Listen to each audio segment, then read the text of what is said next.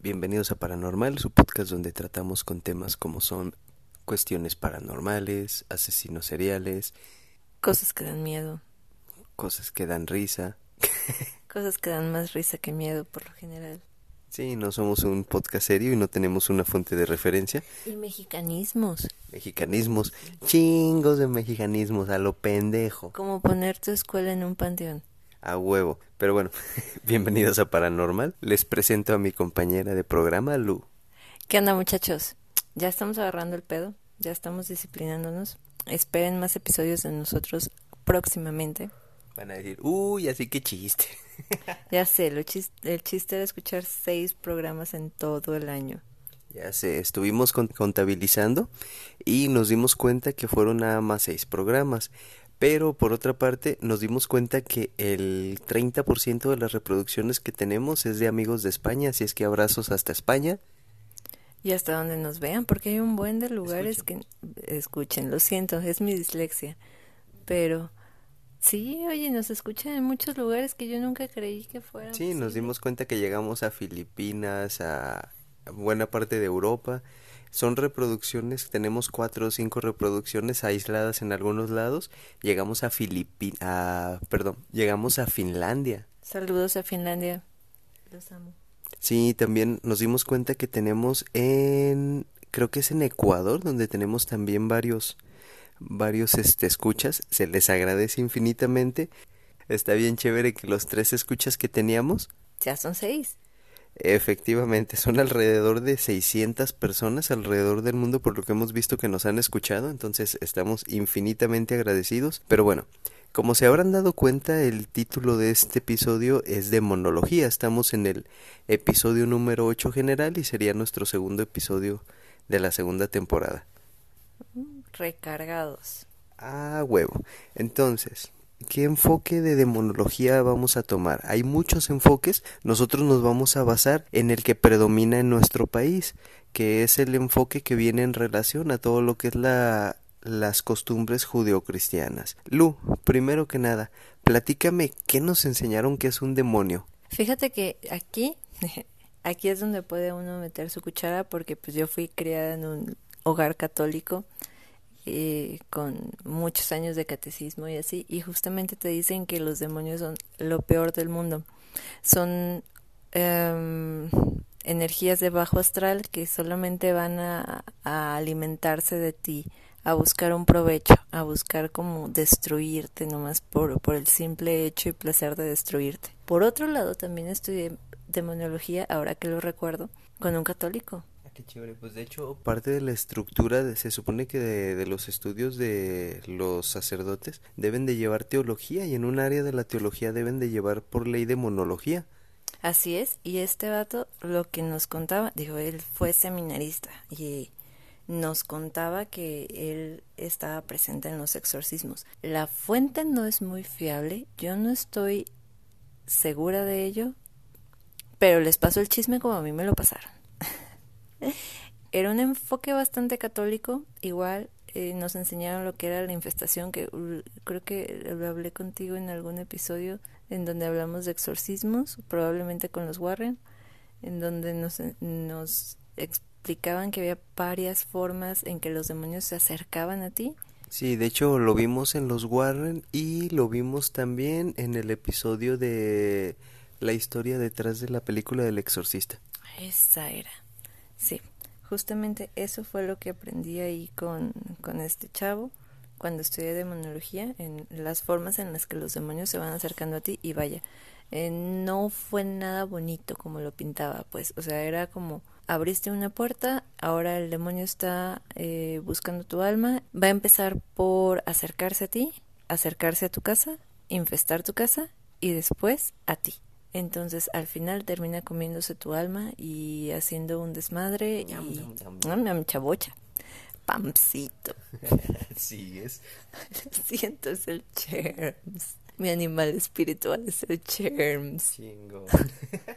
Ok, bueno, ¿y qué pasaría si les decimos, muchachos, muchachas, realmente los demonios no es lo que nos pintaron y que incluso son eh, figuras de alguna forma más benéficas que incluso algunas deidades? Bueno, primero vámonos poniendo en contexto. En religión, ocultismo y folclore, un demonio, del griego daimon, que se pronuncia demon, es un ser sobrenatural descrito como algo que no es humano y que usualmente resulta malévolo. Sin embargo, la palabra griega original, daimon, es neutral y no contiene una connotación necesariamente negativa. En sus inicios para los antiguos griegos, esto sucedió por la aplicación del coine en el helenismo y en el Nuevo Testamento del griego. Les platico qué es el coine porque al principio cuando empecé a investigar dije, ¿qué chingados es coine? Coine es una lengua en griego, eh, lo que se conocía tradicionalmente como coine glosa o lengua común, o más frecuentemente conocida como coinedialecos o el habla común. Fue una variante de la lengua griega utilizada en el mundo helenístico, es decir, en el periodo subsiguiente a la conquista de Alejandro Magno. A esta lengua también se le ha llamado a veces griego helenístico. Entonces, ya que tenemos un contexto de dónde viene la palabra daimon o daemon, del término daimonium y más tarde se atribuyó a este sentido maléfico cualquier palabra afín a compartir la raíz, cuando originalmente fue previsto para denotar simple y sencillamente a un espíritu o un ser espiritual. También se dice o se puede referirse a una persona con un conocimiento elevado, así como lo eran los filósofos, como veslo. Pues hasta ahorita vamos en que es una entidad neutra y que pues como siempre los católicos le han dado el peor marketing o el mejor marketing del mundo, depende de cómo lo quieras ver. A su conveniencia porque hay que tomar en cuenta que hay varias estructuras en las que vamos a caer en cuenta y vamos a decir, ah cabrón, no son los malos de la historia. En las religiones del Oriente cercano, así como en las derivadas de las tradiciones abrámicas, incluyendo la demonología cristiana, un demonio es considerado un espíritu impuro el cual puede causar una posesión demoníaca como ya lo comentabas anteriormente y puede ser expulsado por el ritual del exorcismo el cual ya vimos que sí lo podemos encontrar, incluso en las apps de celulares ya viene para que lo puedan cargar en su celular. Por si necesitan. Si son muy creyentes o anduvieron jugando con la Ouija o andan muy asustados, pues... Pues sí, básicamente todo lo que me contaron en el curso, ¿no? Ahí es. De hecho, sí, lo que estabas explicando es justamente todo lo que me contaron en mi curso de demonología eran ángeles que cayeron y entonces se pueden poseer de tu alma y hay un ritual para quitarlos y saber el nombre del demonio es lo que te da poder sobre él y por eso en el ritual del exorcismo se le forza a que revele su nombre. Y pues sí, básicamente eso fue lo que aprendí ahí en el curso. Y lo mismo que hemos aprendido toda la población que amamos las películas de terror, porque es lo mismo que pasa y se repiten todas. Oh, ahora me siento estafada. Estuvo chido, la verdad, sí estuvo chido, pero sí fue muy católico. Ya hicimos una alusión a todas las películas de exorcismos. Hay mucha gente que se queja que dice que todas son lo mismo y efectivamente todas son lo mismo, pero son muy divertidas. A pesar de que ya sabes qué va a pasar y infinidad de variantes que nos dan. En el ocultismo de Occidente y la magia renacentista, una mezcla de magia grecorromana y demonología judía y tradiciones cristianas, un demonio es una entidad espiritual que puede ser conjurada y controlada. En la literatura muchos de los demonios fueron ángeles caídos, como nos platicaba Lu. Ahora veamos qué es la jerarquía en los demonios, o demonología o jerarquías demoníacas. Demonología del griego daimon y logos estudio es la rama de la teología y de la mitología que se encarga del estudio sistemático de los demonios y sus relaciones, haciendo alusión a sus orígenes y naturaleza.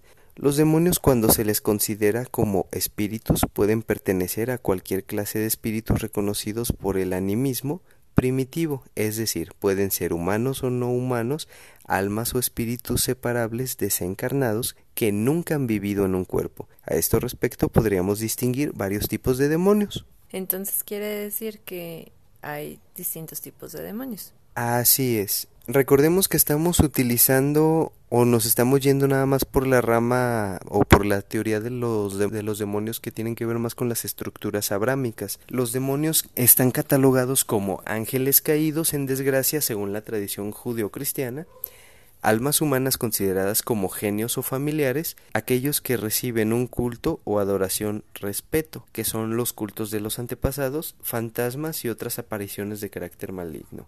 Hay multitud de clasificaciones demoníacas aparecidas en demonología cristiana, ocultismo e incluso en magia renacentista. Los sistemas de clasificación se basan en la naturaleza del demonio, el pecado con que tentar a la gente. El mes, ok, vamos a ver una parte muy, este, bueno, cuando menos yo no recordaba esto, hasta que me puse a revisar y dije, ay, sí es cierto, los demonios mayores, como suelen decirles, van asociados a meses, no sé si sabías eso tradicionalmente, eh, una de sus tipos o una de sus clasificaciones los asocian a meses, pero también los van asociando a pecados capitales. No, fíjate, bueno, pecados sí, pero a meses eso sí no, no lo ubicaba. Sí, está bien locochón porque por ejemplo en los procesos del sistema cristiano tienden a poner a los demonios como en pautas de ¿cómo te explico?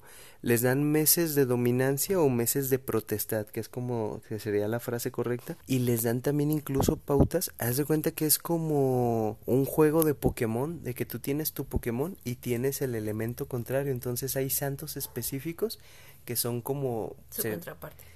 Como cartitas de Yu-Gi-Oh más bien. Ándale. Ok, les Te sale este demonio y entonces tienes que lanzar tal ángel para defenderlo porque o es el tal contrario. santo. Este, por ejemplo, varios van ligados a santos más que a ángeles. Mírate. Sí, está medio locochón este cotorreo. Les vamos a platicar eh, una de las clasificaciones demoníacas. De las más comunes aparecidas en la demonología cristiana, el ocultismo e incluso la magia renacentista, los sistemas de clasificación se basan en la naturaleza del demonio, el pecado con el que tentan a la gente, el mes en el que su poder era más fuerte, que era lo que comentábamos, los santos que eran sus adversarios u otras diversas características. Cabe señalar que de acuerdo a cada autor, que ha realizado este tipo de clasificaciones, el dominio de cada demonio es muy diferente. También se puede ver que los distintos autores eligen y clasifican los demonios de manera bastante diferente, es decir, que cada uno tiene una percepción específica de esto. El jesuita Peter Binsfeld elaboró en 1589 una clasificación demonológica atendiendo a los siete pecados capitales, estableciendo lo que se denomina como los siete príncipes del infierno. De aquí vienen los siete principados infernales, precisamente. Oh, mira. O sea que cada quien te, te escribe como se le fue acomodando mejor a ellos. No sé. Como les da su pinche gana, básicamente. Sí, es, un, es básicamente percepción personal. Por ejemplo, Peter Binsfeld dice que Lucifer va asociado a la soberbia, del hebreo Luciferum, estrella de la mañana, el portador de luz. Lucifer representa al ángel caído por excelencia según la tradición cristiana. Es ejemplo de belleza y sabiduría, a quien la soberbia condujo a los infiernos. Hay ciertas confusiones al respecto de si Lucifer y Satanás son la misma identidad, o diferencias según otros textos distintos al de Peter Binsfeld, ya que se cuenta también que Lucifer pasó a llamarse Satanás una vez que se puso en contra de Dios. Según los textos del renombrado exorcista Gabriel Amort, Lucifer sería el nombre propio del segundo demonio en importancia en la jerarquía demoníaca.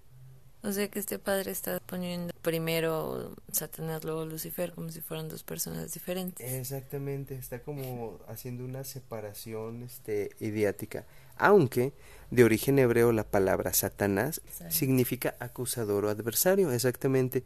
Sus usos más antiguos, por lo tanto, no aluden a ninguna figura opuesta a Dios, mucho menos a alguien que personifique el mal. Esto se debería de enseñar en catecismo y se le debería enseñar a los niños, porque luego andan asustándolos con que va a venir Satanás a jalarte las patas y son puras jaladas que se inventan. Sí, bueno, la neta, educar con miedo no está chido, eh. Pero pues es la forma en la que han estado controlando de alguna forma o queriendo tener el control de la población. Efectivamente. Hay que recordar que las imposiciones, y a lo mejor va a parecer que empezamos a tirarlas otra vez, pero es la perspectiva por la que estamos, o la perspectiva a la que nos fuimos, porque es en la que más estamos relacionados, y de alguna forma fue la que más nos chingó la vida, porque yo recuerdo que desde muy pequeño era inculcarte el miedo a los demonios para que te portes bien, en lugar de enseñarte una estructura moral para que tú solo decidas portarte bien por convicción. O consecuencias lógicas, yo sigo diciendo, el castigo es una cosa muy tonta. Se tiene que enseñar consecuencias lógicas y una consecuencia lógica no es te va a llevar el diablo. De ninguna forma. Ah, pero qué pinche miedo da cuando eres niño y te dicen ya te cargó la chingada, te va a llevar el diablo. Ujú, Exacto.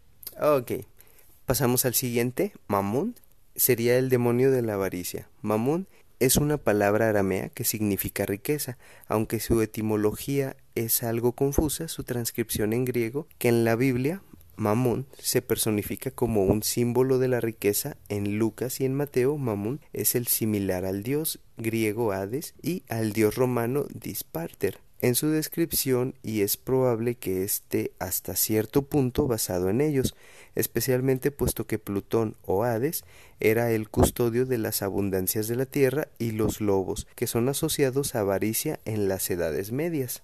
Sí, claro, porque tener riquezas no está chido, ¿sabes? No, nacimos para ser pobres y pobres nos quedamos. Tal vez no comentamos esta parte, pero lo vamos a lo vamos a ir viendo conforme sigan viendo más demonios. Muchos de los demonios que van a que vamos a estar viendo aquí nos vamos a ir percatando que son dioses de otras culturas más antiguas, pero ¿qué pasa? El sistema católico se genera un marketing de primer mundo chingoncísimo con los mejores asesores y dice, güey, ¿cómo le quito público a la competencia? Porque recordamos que ellos llegaron a invadir, o sea, no llegaron a con permisito me dejas vivir por aquí, voy a acampar en este lado, güey. No, llegaron a invadir y a implantar sus ideas como las únicas, las chidas y las originales cuando hay miles de pinches religiones en el mundo. Entonces, cuando empezaron a a adoctrinar Disculpen, tocamos fibras sensibles para Lu. Ay, perdón. Cuando adoctrinamos a todos los demás dios, a todas las demás personas que tienen sus religiones aparte y que pues tienen a sus dioses y a sus cultos, pues entonces la forma más sencilla que era era a través del miedo, pues, o sea, convertir los, los dioses en demonios, en cuestiones malas. Sí, básicamente es tomar todo lo que ellos creían y transpolarlo y decir, ¿sabes qué? Esto realmente no era un dios, era un demonio. Y aquí lo vemos, no nada más este. Hay muchos más demonios en los que vamos a ver todos estos cambios. Por ejemplo, Asmodeo, que es el demonio de la lujuria. Asmodeo del hebreo Asmodai o Asmodá es un demonio conocido comúnmente por aparecer en el libro de Tobit o el libro de Tobías, que no forma parte de los antiguos testamentos protestantes ni del judío, pero sí del católico. También es mencionado en el Talmud y en los tratados de demonología. Su origen se halla en la religión más deísta o zoroastrismo de los persas. Volvemos a lo mismo.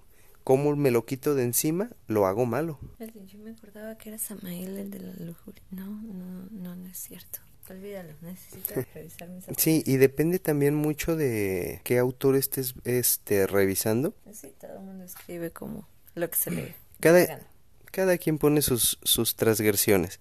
Satanás es el demonio de la ira, el adversario, es el líder de los ángeles caídos y los adversarios a Dios, sobre todo en las religiones abrámicas y confundido a menudo con Lucifer. En el satanismo teísta, Satanás es considerado como una fuerza positiva y la deidad que es venerada. En el satanismo labeliano de Lavey, Satanás es considerado como la celebración de las características virtuosas. En ningún momento estamos hablando de un este Satanás negativo más que el que sale en el Apocalipsis y está hablando de una pues básicamente de un adversario. En el Apocalipsis se describe una guerra en el cielo entre ángeles dirigidos respectivamente por el arcángel Miguel y por el dragón, identificado con el diablo y Satanás, quien es derrotado y arrojado a la tierra junto a sus legiones, que es la historia que comúnmente nos venden del diablo.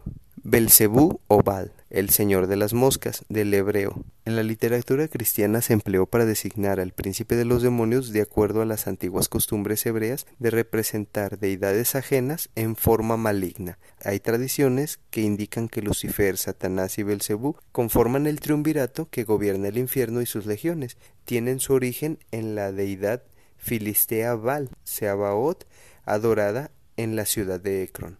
Eso es lo que vamos otro dios de otra religión, de otra tierra, pero que conforma la triada maldita junto con los otros dos malos antagonistas de la Biblia.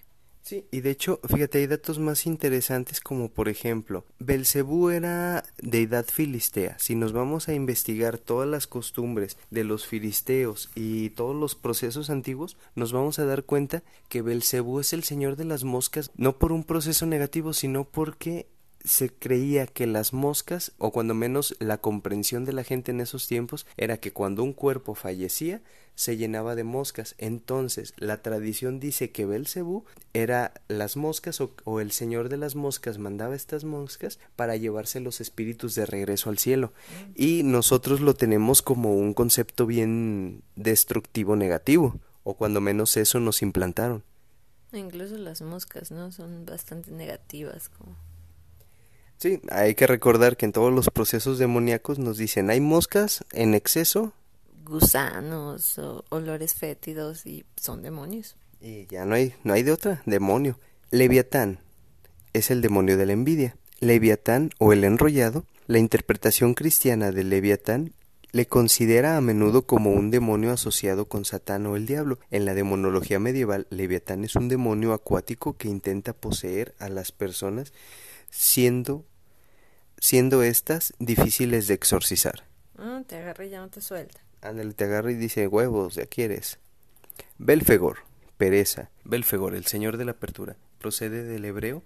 Es un demonio que ayuda a la gente a realizar descubrimientos Seduce a las personas a través de inventos ingeniosos que supuestamente les proporcionarán riquezas. Ha sido representado de varias maneras como una joven y hermosa mujer o como un demonio de cuerpo atlético, con barba y afilados cuernos y uñas. Belfegor tiene su origen en Asiria con la deidad Baal Peor, dios moabita. Y todos estos en algunas otras interpretaciones se les elabora un como calendario demoníaco. Te platico. Durante el siglo XVI se elaboró una clasificación demonológica por meses del año, ya que se creía que cada demonio tenía más fuerza para cumplir su misión durante un mes específico del año. De esta manera sus poderes y el de su asistente iba a funcionar mejor durante ese mes. Belial le corresponde enero, Leviatán corresponde a febrero, Satanás a marzo, Belfegor a abril, Lucifer a mayo, Valverit a junio, Belcebú a julio,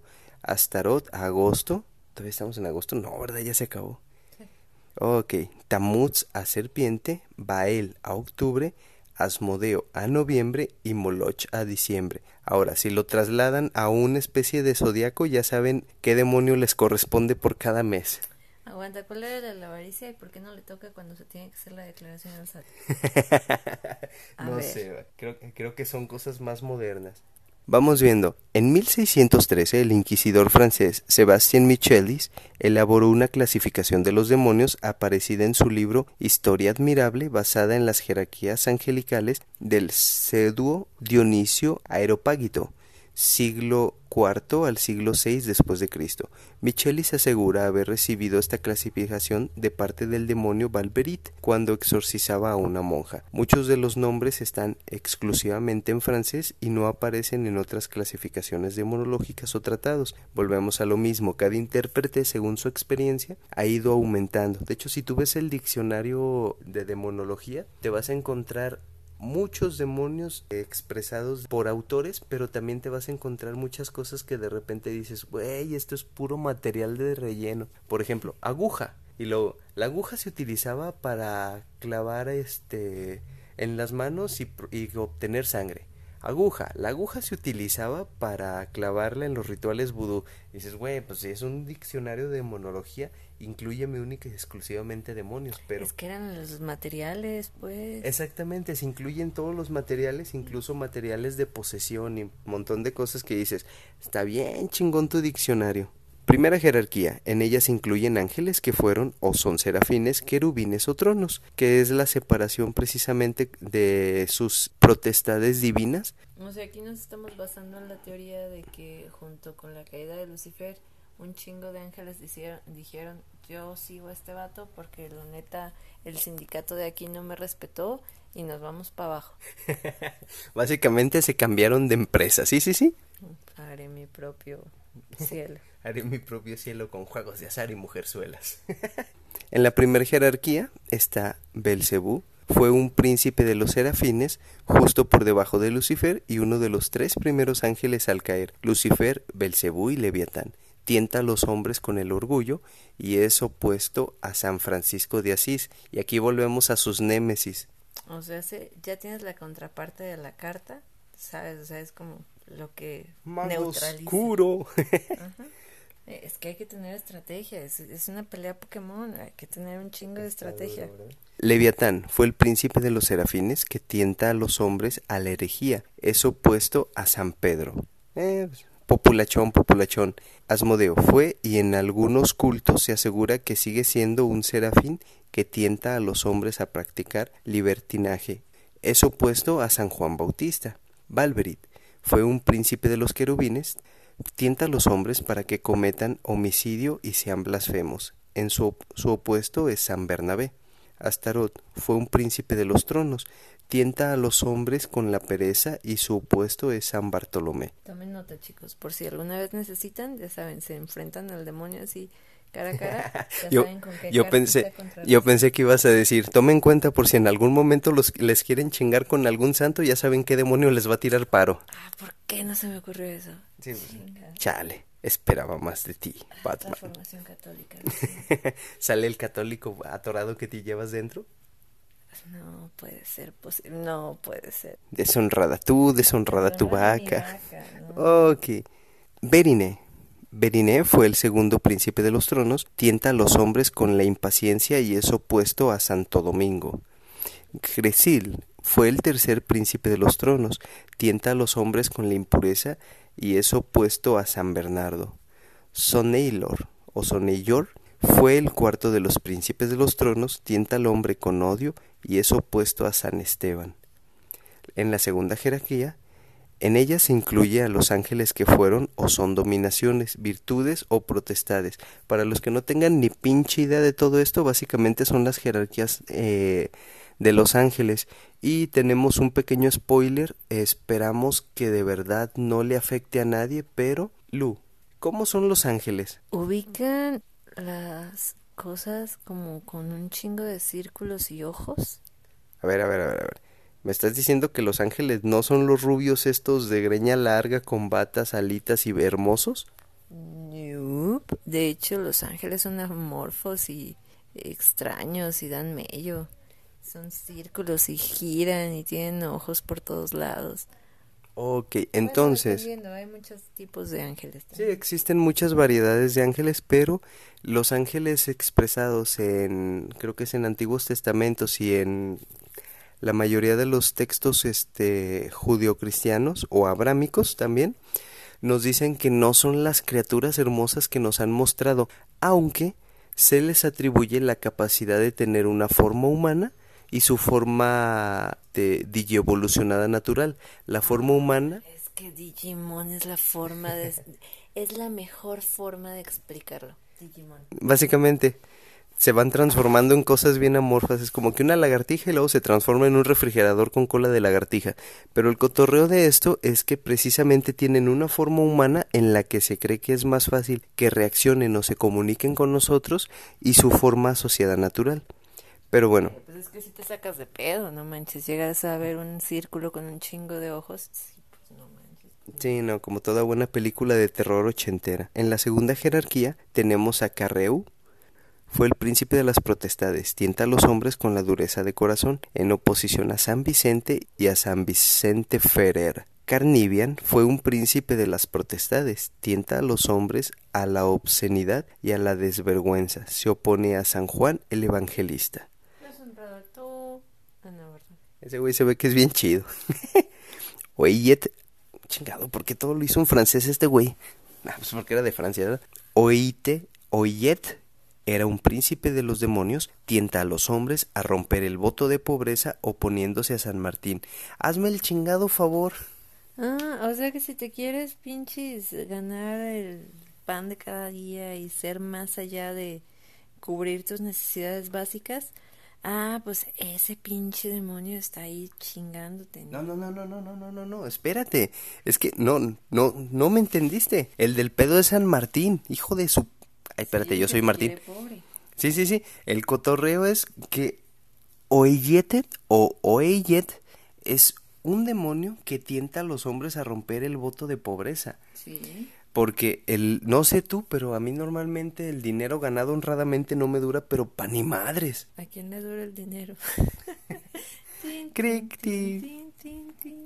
Rosier era el segundo en el orden de los dominios, tienta a los hombres contra la pureza sexual. Su oposición está en base a San Basilio, Belias o Belial, príncipe de las virtudes, el cual tienta a los hombres con la arrogancia, es opuesto a San Francisco de Paula. Tercer jerarquía, en ella se incluyen a los ángeles que fueron principados, arcángeles o ángeles. Oliver fue el príncipe de los arcángeles, tienta a los hombres con crueldad y ensañamiento con los pobres en oposición a San Lorenzo. Y entonces esta es la visión católica de los demonios, ¿no? Básicamente estas son eh, algunas de las visiones más populares o de las más tradicionalistas del catolicismo. Nos faltan todavía la llave menor del rey Salomón o lo que es el Ars Goetia, que son las clavículas. ¿Ya vamos a entrar a lo chido? Sí, pero nosotros el plan es Sí, pero el plan es que saquemos una serie de audios en las cuales contemos los 72 demonios que encapsuló o que secuestró, porque básicamente los secuestró el rey Salomón, y que los describamos por sus virtudes. Pero no solo los secuestró, este vato se pasó de lanza. O sea, los captura, los secuestra y los obliga a trabajar a paso forzado. O sea, se pasó de lanza. Sí, está bien locochón. Nos gustaría que alguien que esté muy metido en procesos de la religión nos acompañara para desmenuzar todo esto, porque al final de cuenta tenemos que entender dos cosas. Todos estos han sido procesos de dominación. Todo esto viene fundamentado en procesos de subyugación social, política, espiritual, que fue lo mismo que pasó con nosotros. Y insistimos, a nuestros antepasados llegaron y les impusieron dioses encima de sus dioses. Sí, pues era más fácil, si ya sabían ir a tal cerro a presentarle culto a la cuatricue, pues nada cuesta vestirla de una virgen para que ellos sigan yendo a rezarle la cuatricue cuando pues por fuera está su, su virgen, ¿no? con el paso de los años, con el paso de las generaciones, con el paso de los métodos arcaicos de tortura, digo que este, pues ya nos fue instaurando la religión, ¿verdad? Sí, son muchos factores que tenemos que considerar, sobre todo estructuras sociopolíticas. La idea de este episodio como tal es dar una introducción a lo que es la demonología, porque vamos a ir metiéndonos más en profundidad, porque lo que queremos es aumentar nuestro culto. No, ¿verdad? Lo que queremos es que tengan un conocimiento más amplio del proceso. No invoquen demonios, no se metan en broncas, muchachos. No, que no.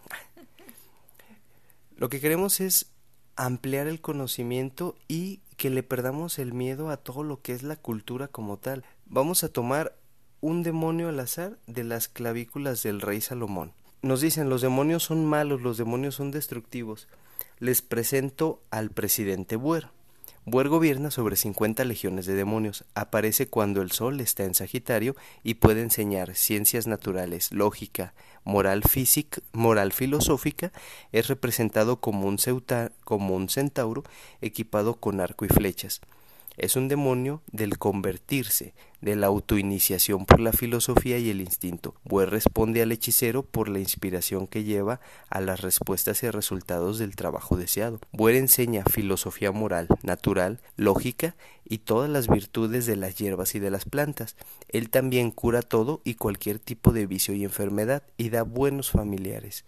Buer es un espíritu que apareció en el siglo XVI en el grimorio de la pseudodemonarquía daemonium o pseudodemonarchía daemonum y sus derivados, donde él es descrito como un gran príncipe del infierno. Las especialidades de Buer son los vicios, la salud, las hierbas y el conocimiento. Entonces, este es un peligroso y temible demonio. Estamos inventando, ¿eh? O sea, pueden buscar la clavícula de Salomón y checarlo ustedes mismos. Incluso ahí te vas a encontrar Em, datos de cómo cómo llamarlos. Sí, hay muchos. Sí, sí, sí, exactamente. Viene su orientación es un demonio del sur. Su carta en el tarot es el número 2 de copas. Su planeta regente es Mercurio. Su material elemental es el Mercurio. Su elemento es el fuego. Su signo zodiacal es Tauro. Saludos, Tauros. La... ¿Prenden una velita naranja, porfa? Sí, el color de su vela es naranja y los inciensos son de lavanda. Vamos a repetir una frase todos juntos para que se den idea. Erato onca buer anon. Erato onca buer anon. Felicidades, damas y caballeros. Si lo pronunciaron, lo que hicieron fue hacer o pronunciar su mantra de invocación. Suerte. Y aquí es donde empiezan las voces. Para, para asustar.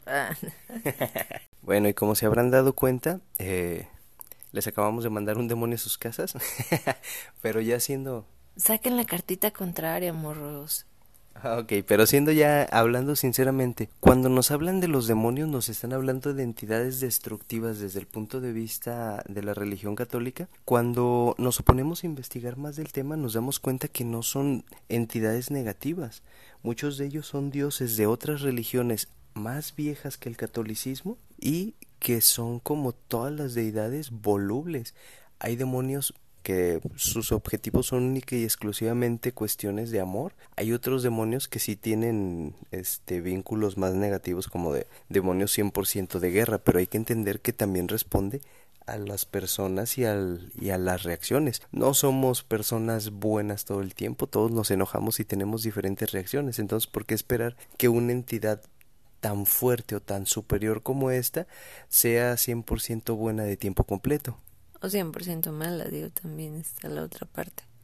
Sí, sobre todo recordando que ellos mismos enseñan en sus doctrinas que son demonios que se rebelaron. En ningún momento dice que son demonios que destruyeron.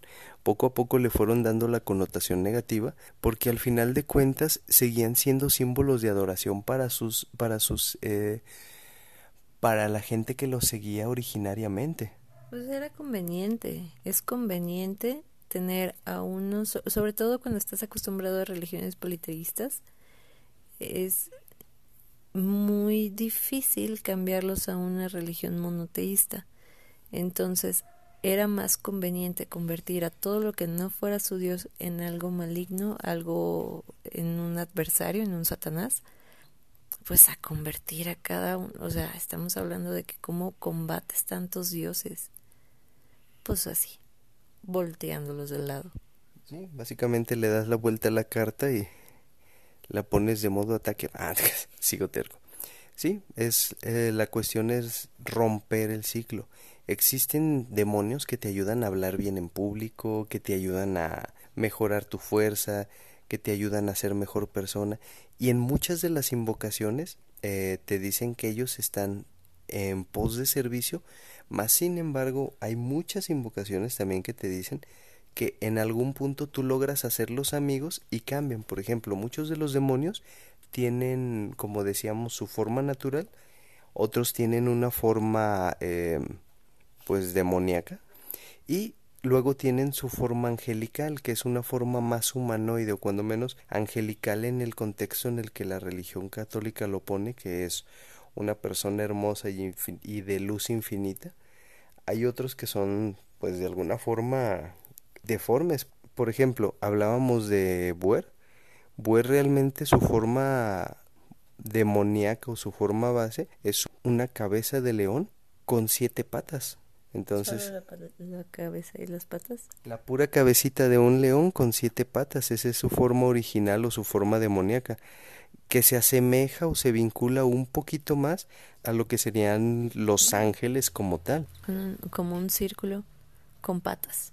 Ándale, una bolita con patas. Pero bueno, eh, damas y caballeros, creo que esto sería todo. Es un tema muy interesante pero no podemos llenarnos tanto de información porque de repente se vuelve aburrido o se puede volver muy tedioso. Preferimos irlo dosificando para que sea de alguna forma viable y sobre todo para que no tengan que estarse chutando Biblias completas. Sí, entonces básicamente eh, después les contamos de los otros demonios de Salomón. Yo creo que ahí sí vamos a hacer una saga en las que les demos referencias de cada demonio nos vamos de poquitos, nos vamos de cuatro, de tres, para irles dando información de cada demonio y... Y bueno, no los queremos eh, hacer de ningún lado. Si ustedes están bien a gusto siendo católicos, pues no hay pedo, pues ustedes son libres de elegir la religión que ustedes quieran y de rezarle y o estar del lado donde se les dé su re pelo de gana. Porque son libres, muchachos. Peleamos por el derecho al libre albedrío. Peleamos por él según la religión católica, por eso se nos negó el paraíso. Entonces, úsalo, ahí está, libre albedrío. Solamente queremos contarles que hay cosas más allá de lo que pues nos dejaron ver los católicos. Y de lo poquito que nos dejaron ver, porque realmente fue es muy poca información y como sociedad, pues yo no sé cuánta gente tenga Biblia en su casa y se ponga a leerla con detenimiento, así como en otras religiones. La cuestión es que no estamos ni a favor ni en contra, estamos tratando de poner, como suelen decir, todas las cartas bajo la mesa, porque al final de cuentas el proceso de los demonios es algo que nos sigue jodiendo la vida, es algo que nos sigue asustando, es algo que nos sigue generando conflicto cuando son única y exclusivamente las fuerzas naturales que no comprendemos expresadas hacia cada religión o hacia cada creencia. Nosotros mantenemos el ideal de que todo merece respeto y todo es digno. Solo venimos a abrirles un poquito la mente. Ya lo que ustedes decidan creer es responsabilidad suya quejas y reclamaciones con el padre de su parroquia. Esto fue paranormal, nos despedimos. Y nos vemos pronto. Ahora sí, lo prometemos, pronto. Bye.